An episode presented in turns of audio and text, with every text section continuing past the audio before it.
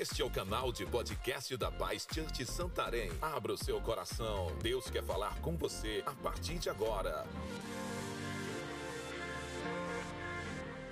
Aleluia! Vamos aplaudir o Senhor Jesus, amém?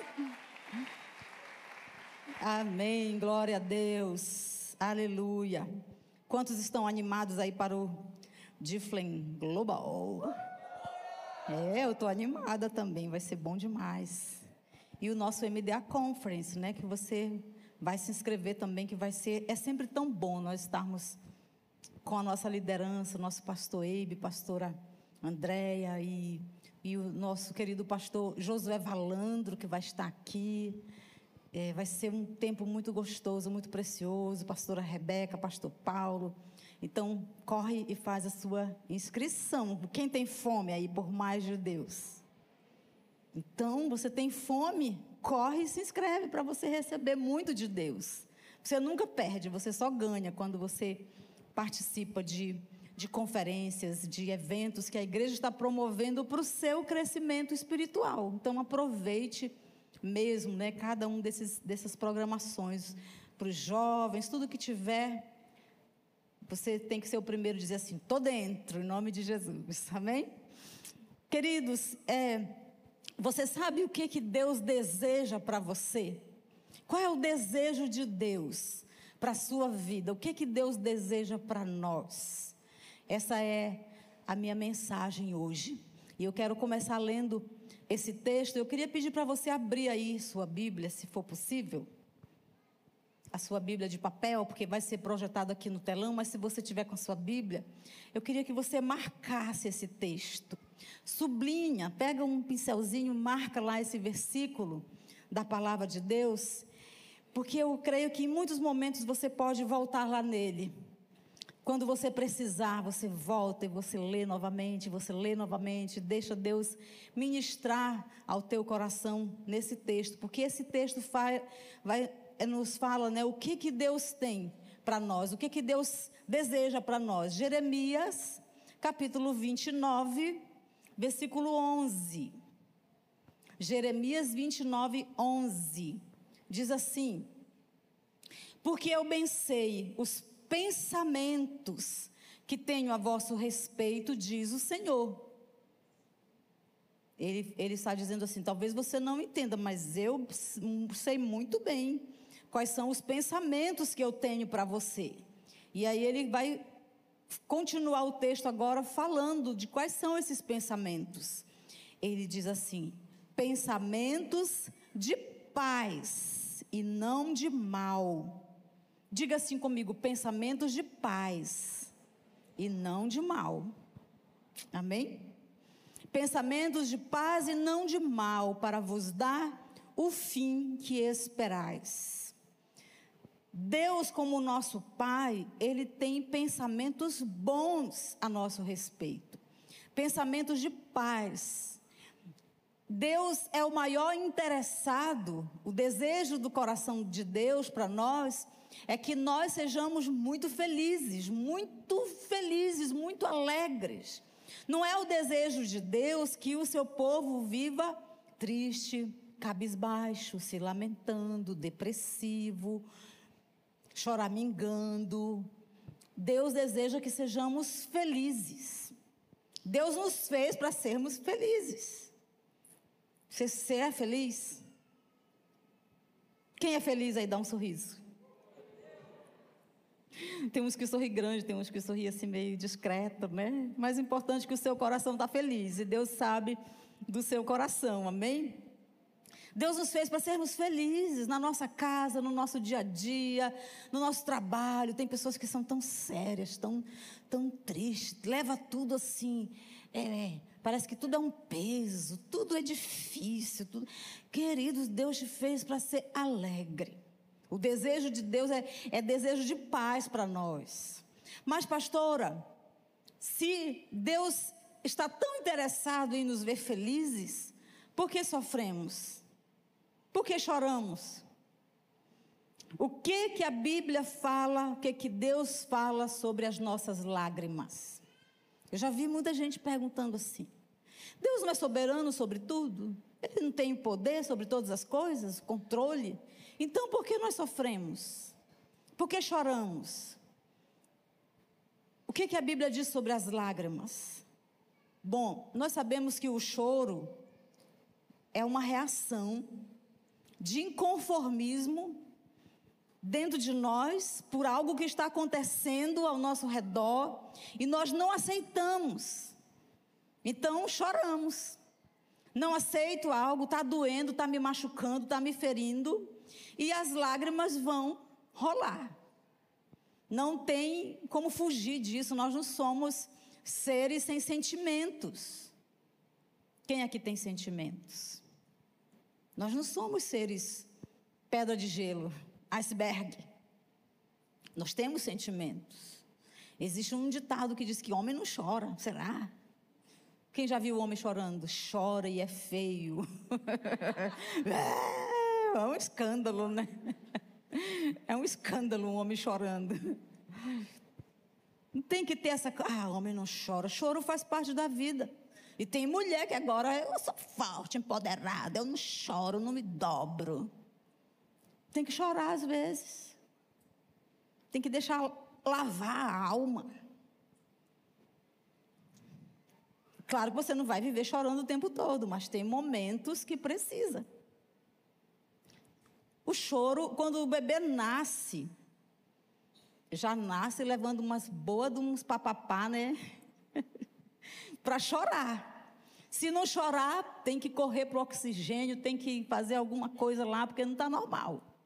Porque o oxigênio né, vai circular quando o bebê chora. Então, quando o bebê, quando a mãe, logo após o parto, eu lembro dos meus dois partos, gente, como se fosse. Dizem que a gente esquece a dor, né? Eu nunca esqueci, não, até hoje. Está bem vivo aqui. Esquece, não, né, Fiamma? Hum. E aí eu lembro que na hora que nasce, o que é que você espera? A primeira coisa, você esquece toda a dor, você esquece tudo. Você quer ouvir o choro. Você quer ouvir o choro do seu bebê. E quando o bebê chora, significa que ele está vivo, que ele está bem, que está tudo normal. E a vida vai assim, com choros. Mas nós temos dificuldade muitas vezes de expressar, nós, nós queremos. Por que, que às vezes é tão difícil? Nós não queremos que ninguém nos veja chorando. Parece que chorar é um sinal de fraqueza. Parece que ser uma pessoa que se emociona, que chora, que Parece que, ah, não vou, ninguém pode me ver chorando porque vão pensar que eu sou fraco, porque vão pensar que eu, que eu sou derrotado. Porque... E não, não tem nada a ver, nós somos seres humanos. Tem algum extraterrestre aqui? Não, né? Não, né? Todos nós somos seres humanos, temos sentimentos. É normal. E o que que Jesus fala sobre o choro? Lá quando Jesus está falando das bem-aventuranças, em Mateus capítulo 4, versículo 5, naquele texto que ele vai falando da, da bem-aventurados, humildes, bem-aventurados, tá, bem-aventurado. Aí no versículo 5 ele diz assim: bem-aventurados os que choram. Aí você que é muito chorão diz assim: ah, então eu sou muito bem-aventurado, aleluia, que eu choro tanto. Tem pessoas que só do vento bater ela já está chorando, né? Deu, olhou assim, já está chorando. Bem-aventurados que choram, porque serão consolados. Jesus não disse bem-aventurado é o choro. O choro é o, é o resultado do, do sentimento, mas Jesus disse bem-aventurado você que chora. Porque quando você chora na presença de Deus, na presença de Jesus, há consolo para você. Há consolo em Jesus quando choramos diante dele. Chorar diante de Deus é gritar por socorro. Você já viu quando, dando o exemplo de novo do bebê, be, o bebezinho, a bebezinha, ele, ele não sabe falar, ela não sabe falar quando está sentindo, por exemplo, fome.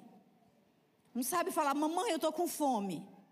E aí a fome está apertando. O que, que ele faz para se expressar para a mãe? Ele chora. abre o berreiro, chora de fome. O bebezinho não sabe falar, mamãe, meu ouvido está doendo. E quem já passou uma noite com uma criança com dor, sem saber onde dói, se é a cabeça, se é o ouvido, se é a garganta. Se... Gente, é muito, é muito difícil. Mas é a forma, e o bebê chora, é a forma que ele está se expressando. Muitas vezes nós vamos para a presença de Deus, quando estamos passando por alguma aflição na nossa vida, que vai faltar palavras, nós vamos chorar apenas, vamos derramar a nossa lágrima lá e chorar e chorar. Você já teve uma experiência assim que você nem sabia o que falar para Deus, você só chorou? Eu já tive inúmeras. Só chorei, não tinha o que dizer, não sabia como colocar o que eu estava sentindo, não tinha palavras para expressar o que eu estava sentindo naquele momento, mas eu sei que o Espírito Santo estava me entendendo. Ele conhece o nosso coração. Ele sabe. E a Bíblia diz que Jesus veio para consolar os tristes. Quando fala em Isaías capítulo 61, versículo 1 e 2, está falando a respeito do Espírito Santo que veio sobre Jesus. E ele diz assim: O Espírito do Senhor está sobre mim, porque o Senhor me ungiu. Ele estava falando, essa, essa é uma palavra profética a respeito de Jesus, que ainda não tinha vindo aqui em Isaías, mas que viria no futuro. E o próprio Jesus repete essas palavras lá no Novo Testamento. O Espírito do Senhor está sobre mim e ele me ungiu. Ungiu para quê? Ele me ungiu para pregar as boas novas aos mansos, enviou-me a restaurar os contritos de coração, enviou-me a proclamar liberdade aos cativos e abertura de prisão aos presos ele enviou Jesus para apregoar o ano aceitável do Senhor e o dia da vingança de Deus. E o final do versículo 2 diz: a consolar todos os tristes. Jesus é quem traz consolo, não é Ele quem traz o choro. Porque eu já vi muita gente falando assim: por que, que Deus fez isso comigo? Não, não é Deus que está fazendo. Muitas vezes nós sofremos, queridos. Existem muitas razões de sofrimentos. Mas uma delas é, é, são as nossas escolhas. Escolhas erradas, inevitavelmente vão nos levar a choro, a dor, a sofrimento. Imagina comigo aqui essa cena. Um certo fazendeiro tinha muitos porcos na sua fazenda e muitos servos, e ele manda os servos colocar o alimento para os porcos, a ração lá. E quando os porquinhos estão comendo lá, se saboreando né, aquela comida maravilhosa dos porcos, aquela, aquela gororoba lá, né, os porquinhos lá. Aí chega um rapaz e começa a afugentar os porcos porque ele quer comer a comida do porco. E alguém que está olhando vai falar assim, vai chegar e vai falar assim: Ei, o, o servo vai falar: sai daí. Essa comida não é sua, essa comida é dos porcos. Se você visse uma cena dessas, o que, que você diria? Você vai dizer assim: que maldade. Coitadinho, tá vendo? É muita injustiça social. Coitadinho, está querendo comer um pouquinho da migalha do porco e não estão deixando. Eles são tão ricos, eles têm tanto. Por que, que não querem deixar o pobre coitado comer das migalhas do porco? Quem está me entendendo aí? Só que você está olhando aqui essa cena e você não sabe que este rapaz tem um pai rico, tem um pai que o ama Tem um pai que dava tudo para ele. Na casa do pai, ele podia dormir a hora que ele quisesse, ele podia comer a hora que ele quisesse, ele podia fazer festa para os seus amigos, chamar seus amigos. Ele, a sua escolha, ele abandonou o pai. Ele desprezou o amor do pai. Ele rejeitou a comunhão com a sua família. Ele preferiu andar no caminho dele, do jeito dele, fazendo as escolhas dele. E o final agora ele está comendo com porcos. Nossas escolhas muitas vezes nos levam para o sofrimento. Agora, também, queridos, vai ter situações na nossa vida que nós não vamos entender. Pastor, eu fiz tudo certinho, eu orei, eu busquei direção de Deus, eu, eu fiz isso e, e deu, deu ruim o negócio. Deu ruim. Como os jovens falam, né? Deu ruim, acabou. Por quê? Por que que acontece? Por que que às vezes, mesmo nós estamos tão certos e tão às vezes vai acontecer de algo dar errado e nós vamos chorar e vamos sentir dores. Por quê, queridos? A resposta o próprio Jesus deu. Nós vivemos no mundo real, contaminado pelo pecado. Nós sofremos os, os impactos de um mundo que jaz no maligno. Nós sofremos um, um impacto de um mundo que está corrompido pelo pecado. Um mundo que está cada vez mais abandonando esses valores aqui, ó, os valores da palavra de Deus e vivendo segundo seus próprios conceitos. Nós estamos vivendo num sistema caído, falido por causa do pecado. Então, enquanto nós estivermos nesse mundo, Jesus diz assim, João 16, 33: Tenho-vos dito isto, para que em mim tenhas paz. No mundo tereis aflições, mas tende bom ânimo, eu venci o mundo. Jesus está falando: olha, eu vou te dar uma palavra para você ter paz. Te prepara porque você vai passar por aflição. Parece que é meio contraditório, né? Eu quero que você entenda, eu tenho paz para você, mas se prepare, porque você vai passar por aflições nesse mundo. Mas tenha bom ânimo. Eu venci o mundo. Jesus não disse assim, eu vencerei o mundo. Jesus ainda não tinha ido para a cruz quando ele declara isso. Mas ele já estava falando, eu já venci o mundo.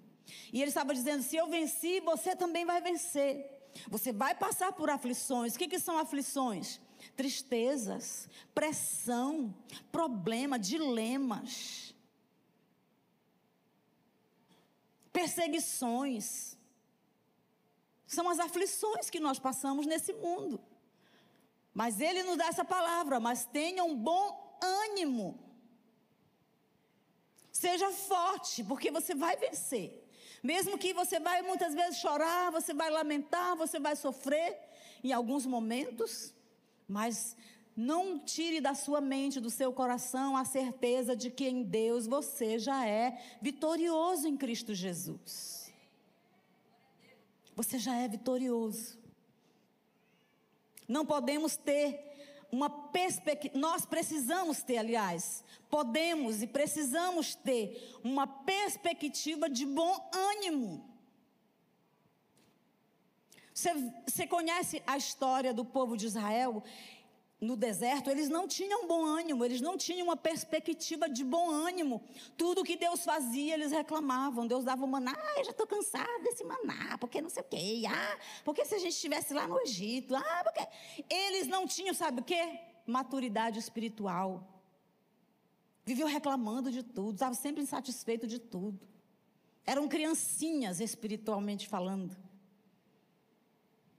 Eles não tinham uma perspectiva de bom ânimo. Jesus fala assim: tenha bom ânimo. Nesse mundo você vai ter aflições, sim, mas tenha bom ânimo, porque eu já venci o mundo.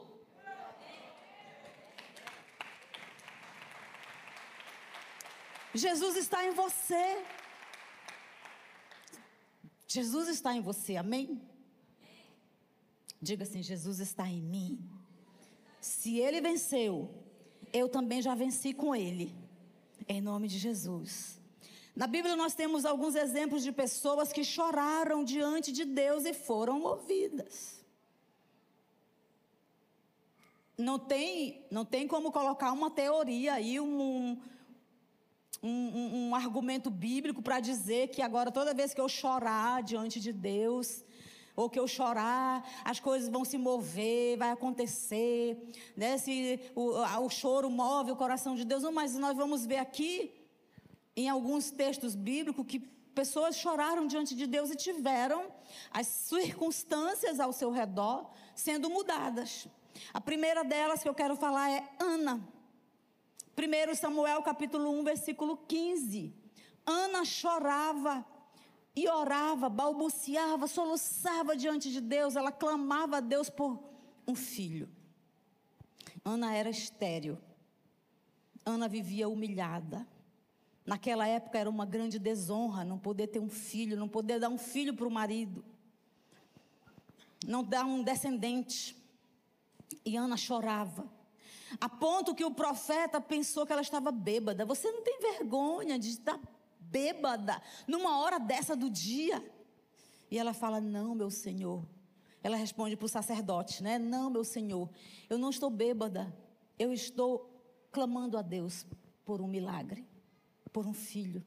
E a Bíblia diz que Deus ouviu o clamor e a oração de Ana e o choro de Ana. E ela foi abençoada. E Deus deu a ela o seu Samuel. Outro homem de Deus que a Bíblia mostra que ele chorou e foi ouvido, Davi.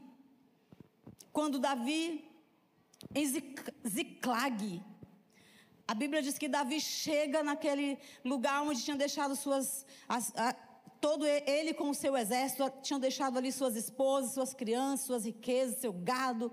Quando eles chegam, o exército inimigo tinha entrado naquele lugar, tinha queimado tudo, tinha levado as mulheres, tinha levado as crianças, tinha levado o gado. E a Bíblia fala que Davi chora até não ter mais força. A gente ouve muito falar assim: ah, eu não tenho mais nem lágrimas, já chorei tanto. A Bíblia não diz que Davi chorou até não ter mais lágrimas, ele chorou até não ter mais força. Ele não tinha tanto que ele chorou. Você já chorou diante de Deus alguma vez assim? Que você parece que não tinha mais força para chorar. Eu já chorei. Aquela, aquele choro que vem das suas entranhas, que é incontrolável, que você não consegue parar. Foi esse choro que Davi chorou. Mas depois de chorar, ele falou: Deus, o Senhor vai me dar vitória. Deus diz: Vou te dar vitória, vá. E ele foi, e ele voltou com as mulheres, com as crianças, com o gado, com as riquezas, com tudo que o inimigo tinha levado. Mais uma vez, Deus ouviu o choro do seu servo. No versículo 19 diz que Deus restituiu tudo que havia sido roubado dele. Um outro homem que chorou foi Ezequias. Ezequias um dia recebe a visita do profeta, do homem de Deus, e o profeta fala para Ezequias: Te prepara, arruma tua casa, porque você vai morrer. Ah, ainda bem que ele foi avisado, pelo menos, né? Tem, tem vezes que não, tem, não vem aviso, não. Ninguém sabe como é, que, como é que falam assim. Ninguém sabe quem é a próxima senha que vai ser chamada, né? E Deus fala para ele: arruma tua casa, põe em ordem, porque você vai morrer. A Bíblia diz que Ezequias vira o rosto para a parede. E ele começa a chorar. E ele começa a clamar. E ele começa a falar com Deus: Deus, o Senhor sabe que eu tenho sido zeloso, eu tenho sido fiel. Eu não quero morrer, Senhor. Ele chora diante de Deus. Imagina receber uma notícia dessa. O próprio Deus falando através do, do profeta.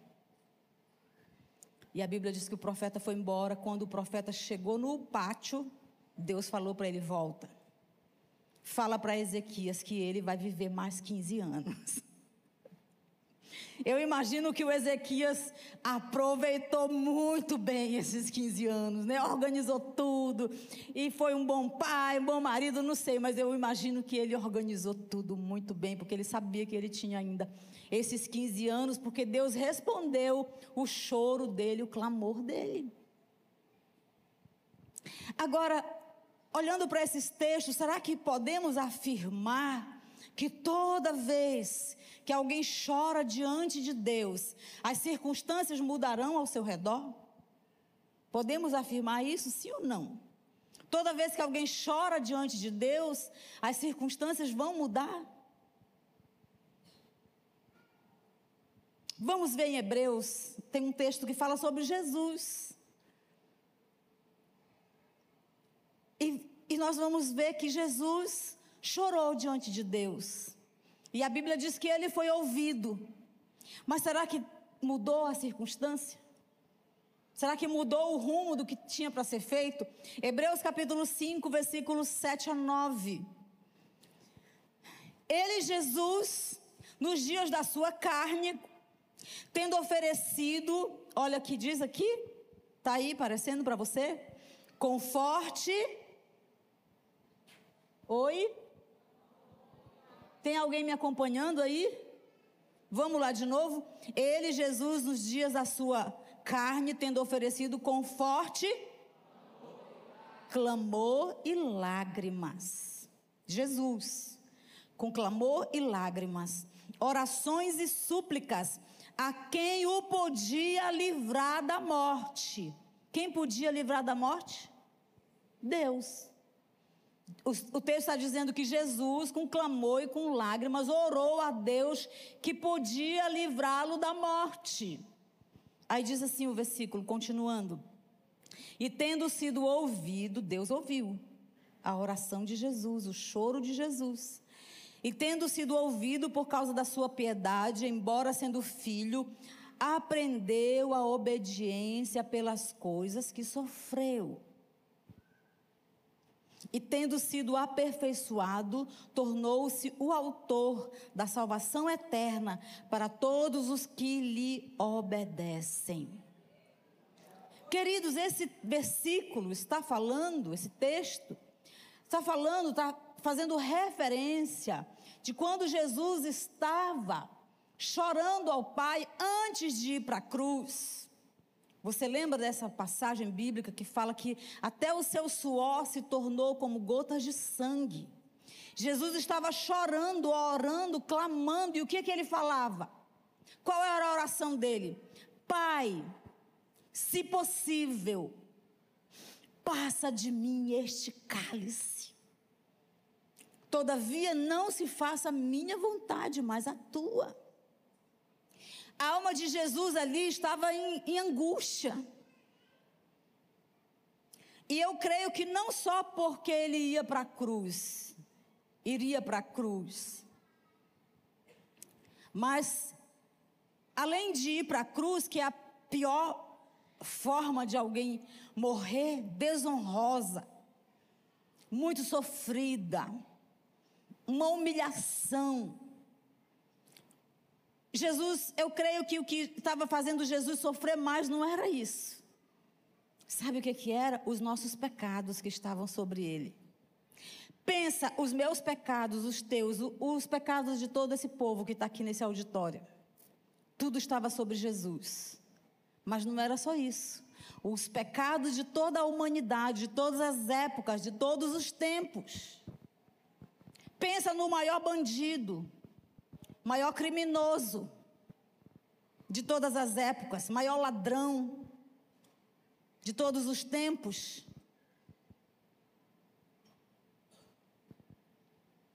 Os pecados dessas, dessas pessoas estavam sobre Jesus ali. E por isso ele estava clamando: Pai, se for possível, passa de mim este cálice. Jesus foi ouvido? Sim ou não? Deus ouviu o clamor dele. Mas Deus o livrou da morte. Ele teve que ir lá. Ele teve que ir para a cruz. Ele teve que cumprir o propósito para o qual ele veio à terra. Ele teve que, a Bíblia diz aqui o texto, aprendeu a obediência. Ele foi obediente ao Pai.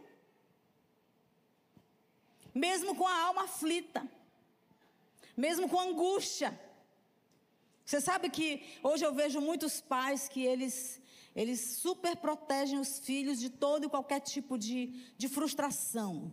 Não posso frustrar meu bebê. Não posso frustrar meu filhinho. Aí aquele pai super protege, dá tudo que ele precisa, tudo que ele quer. É o amorzinho da mamãe, o amorzinho do papai, é, é a vida, é tudo. É, é. Aí aquela, aquela criança cresce sem experimentar muitas vezes certas frustrações da vida. Eu vi alguém é, falando esses dias de uma uma Olimpíada que teve numa escola e o, e o professor que organizou aquela Olimpíada ele foi proibido de honrar o primeiro, o segundo e o terceiro lugar com medalha, porque os outros iam ficar frustrados porque não podia frustrar as outras crianças. Então, aquele professor que organizou, ele teve que dar medalha para todas as crianças, para não frustrar. Às vezes o filho na escola faz algo errado, a professora corrige, o pai vai em cima, faz aquele escândalo e, e, e desonra muitas vezes a professora, desrespeita respeita, porque é o meu filho, porque. Ah, querido, o que, é que você está gerando no coração dessa criança? Porque nem sempre essa criança vai ter o papai e a mamãe para ir lá e brigar por ele. O próprio Jesus, a Bíblia diz, ele aprendeu a obediência. Você leu aí em Hebreus. E por mais que ele orou e clamou, ele foi ouvido pelo Pai, mas ele precisou passar por aquele momento de dor, de aflição, de angústia, para cumprir o propósito. Sabe de uma coisa? Muitas vezes nós não vamos entender por que estamos sofrendo. Muitas vezes não vamos entender por que estamos passando por aquele momento. Mas são esses momentos que vão nos forjar, que vão nos fortalecer, que vão nos preparar, que vão nos treinar, que vão esticar os nossos músculos espirituais, para nós estarmos preparados para cumprir com muito zelo, com amor, com temor, com reverência, com honra, o chamado que Deus tem para a nossa vida. Nós não entendemos naquele momento, mas lá na frente nós vamos entender. Será que temos realmente verdadeiros motivos para chorar? Você realmente tem motivos para chorar? Algumas vezes na vida nós vamos ter motivos reais, legítimos, e temos que chorar.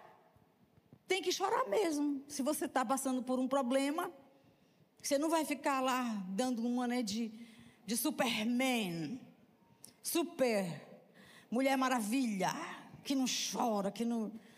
Não, vai ter momentos que a gente chora mesmo. Mas tem vezes que nós estamos chorando por coisas que são ilegítimas.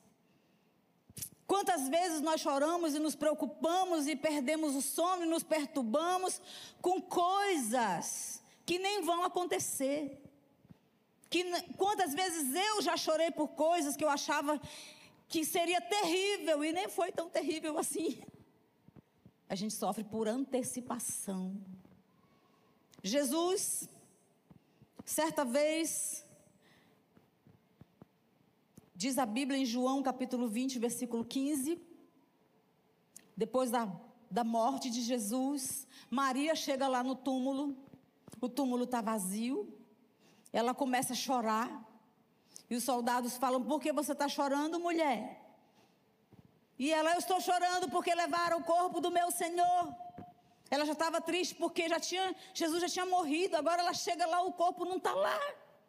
E ela começa a chorar. E aí Jesus entra em cena. Ela não sabia, ela não percebeu que era Jesus. E Jesus pergunta para ela, mulher, por que choras?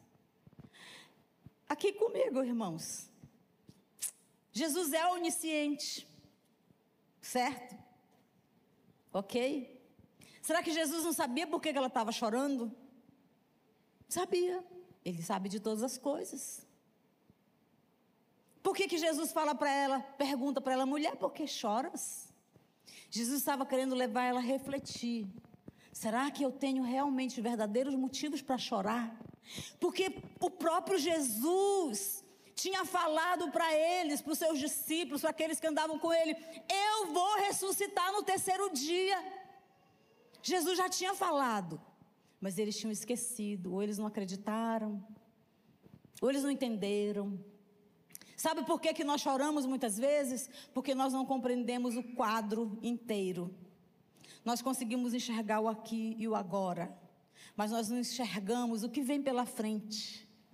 Nós não conseguimos ver o que tem lá daqui dez anos, daqui cinco anos. E nós sofremos aqui, parece que parece que essa dor nunca vai passar, aquela, aquele sofrimento, aquele momento de tribulação. Ei, querido, quero dizer para você, vai passar. Vai passar. Meu esposo e eu fizemos esse mês de agosto 29 anos de ministério. Quando nós entramos no ministério tempo integral na obra de Deus. Eu tinha 19 anos, meu esposo tinha 24 anos. Jovenzinhos. Nosso pastor perguntou: vocês topam? Topamos. Nem sabia, entendia o que era ser um obreiro, tempo integral na obra de Deus.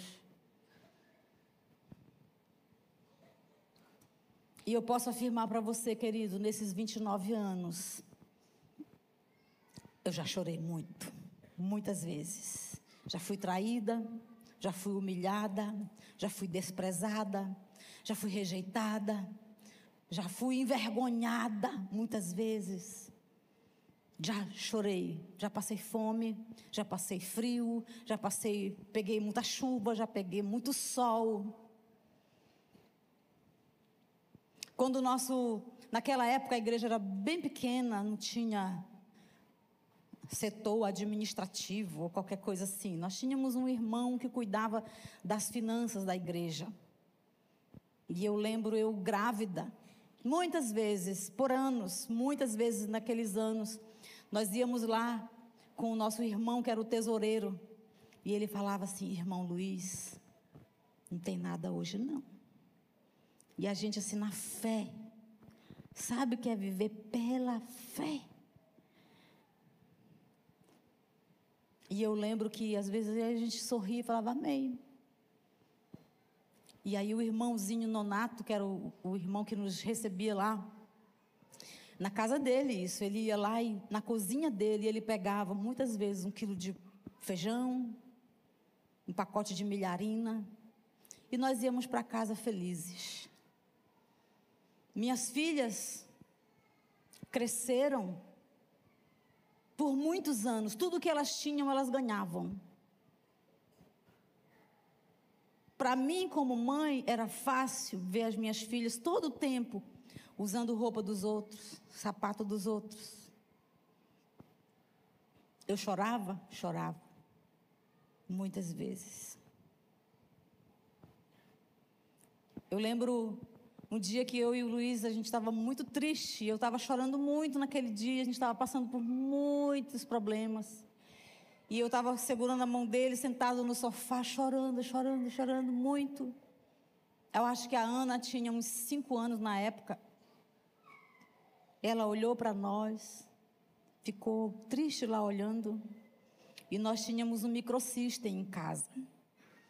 E aí ela foi lá no microsystem, ligou, colocou no volume máximo. Eu não estava vendo, porque eu estava chorando muito, estava distraída aqui, chorando, chorando, meu Deus.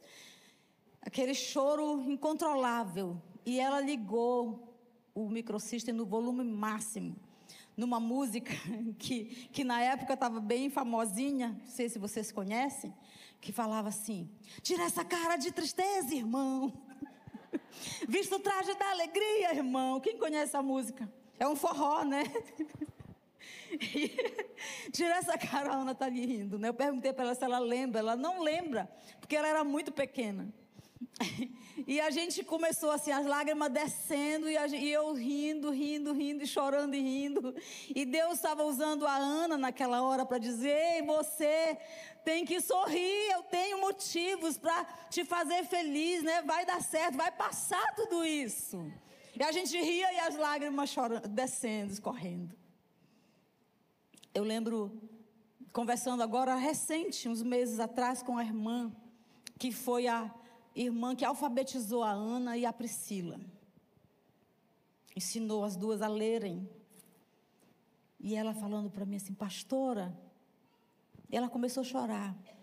Eu lembro quando a Priscila ia para a escola e o lanche dela era café preto com pão.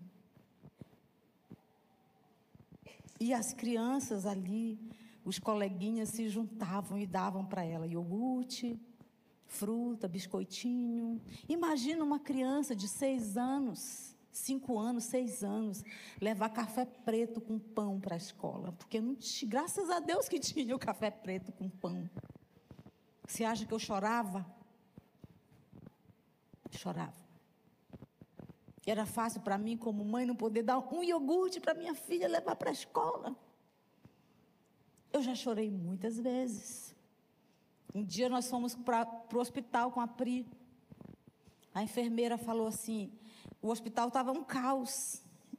E a enfermeira falou assim: Eu preciso de 50 centavos. Eu lembro muito bem desse valor na minha mente, isso 28 anos atrás. Preciso de 50 centavos para comprar o scalp que não tem no hospital. Eu comecei a chorar. Eu comecei a chorar porque eu não tinha 50 centavos. E ela ficou com dó e ela mesma disse: Não, não, tudo bem, eu vou, eu vou providenciar. E ela comprou do dinheiro dela mesma. Criei minhas filhas dessa forma. Com dificuldades, com batalhas, mas sempre no ministério, envolvidas, apaixonadas por Jesus, servindo a Deus. Pergunte para mim se eu me arrependo. Chorei muitas vezes, chorei. Sofri? Sim, sofri. Comi o pão que Jesus multiplicou. Vocês pensavam que ia falar outra coisa, né? Comi o pão que Jesus multiplicou muitas vezes. Não me arrependo. Minhas filhas são preciosas, são duas bênçãos na presença de Deus, nunca me deram dor de cabeça, nunca deram mau testemunho, e hoje eu me alegro de ver cada conquista delas. Me alegro, fico feliz.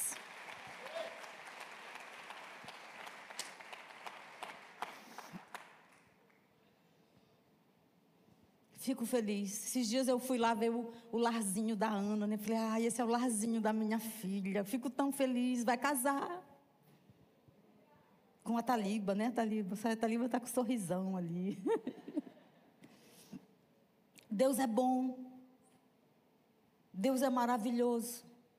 Passamos por lutas, choramos, mas nós não conseguimos ver o quadro todo.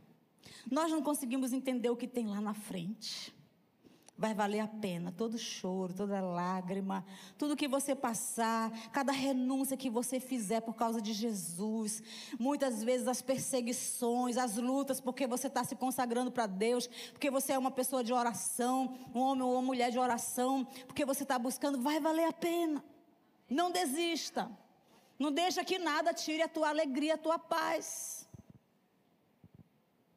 Luizinho andava na bicicletinha, nós quatro, né, amor? Eu na garupa, a Priscila no varão e a Ana na cadeirinha da frente.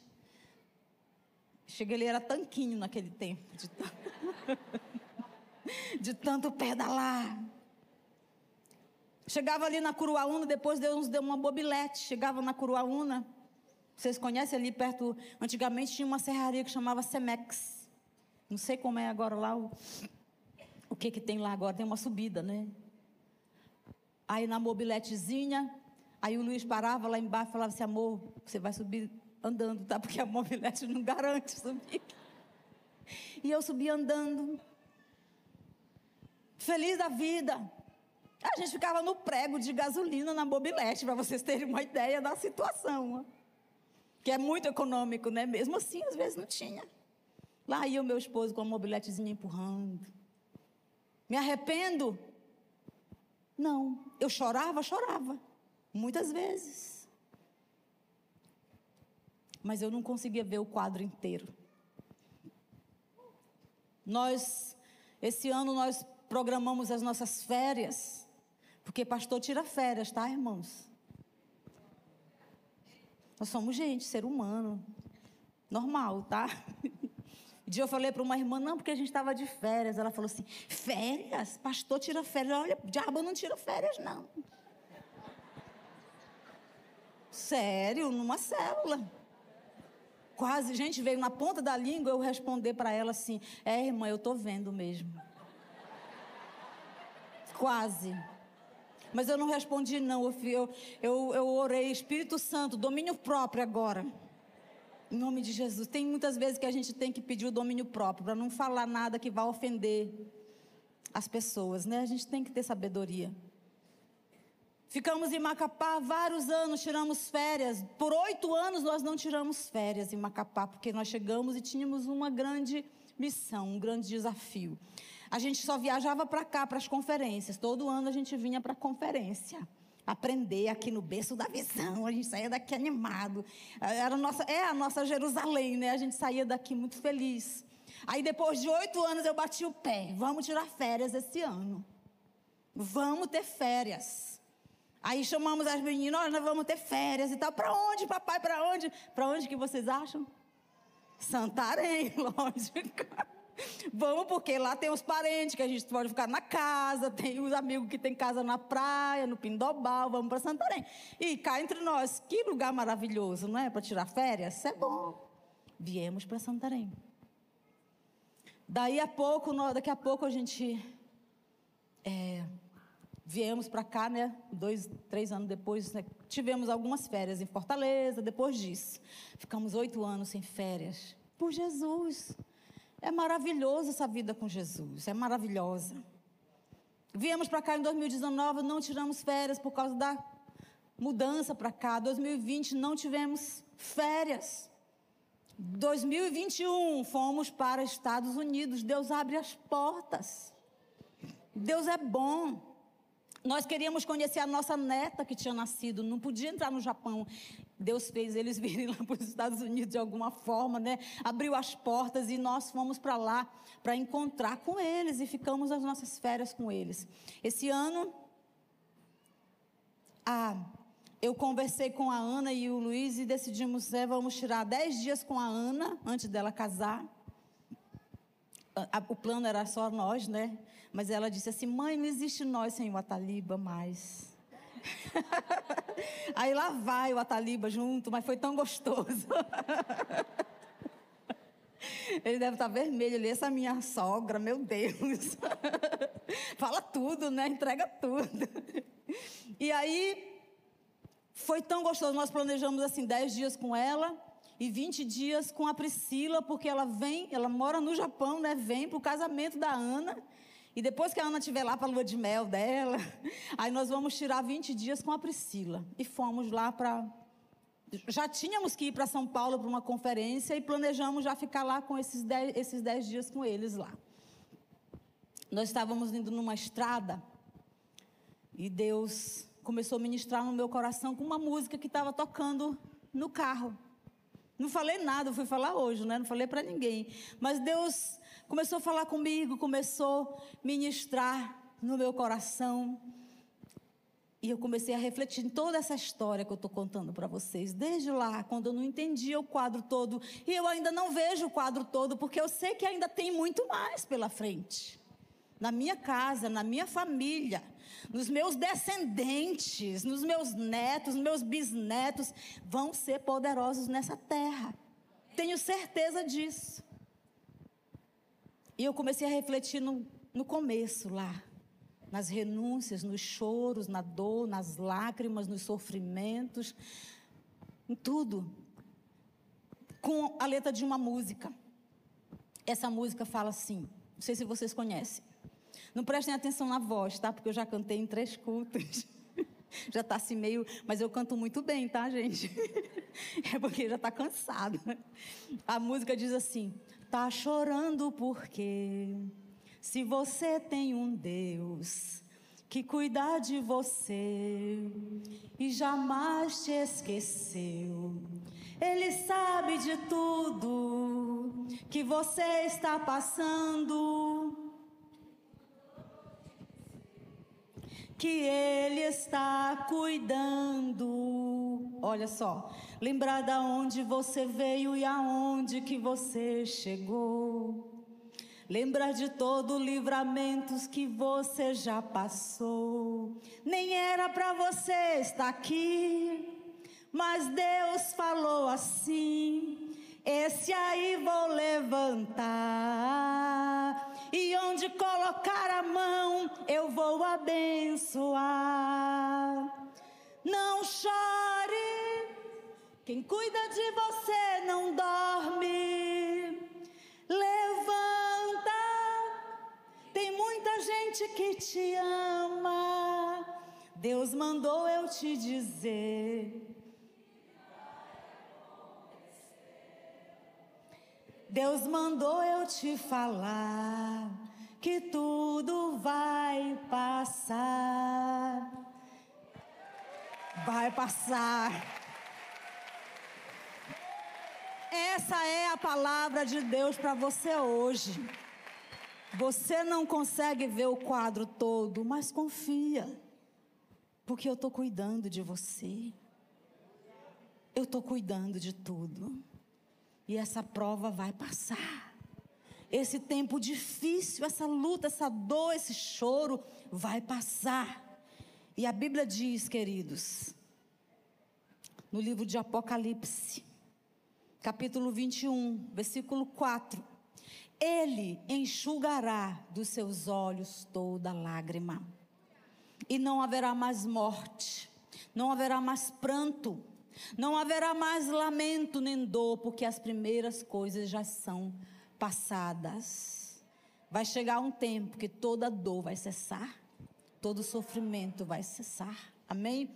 Quero convidar você a ficar em pé. Para nos conhecermos melhor, siga nossas redes sociais, arroba Santarém BA.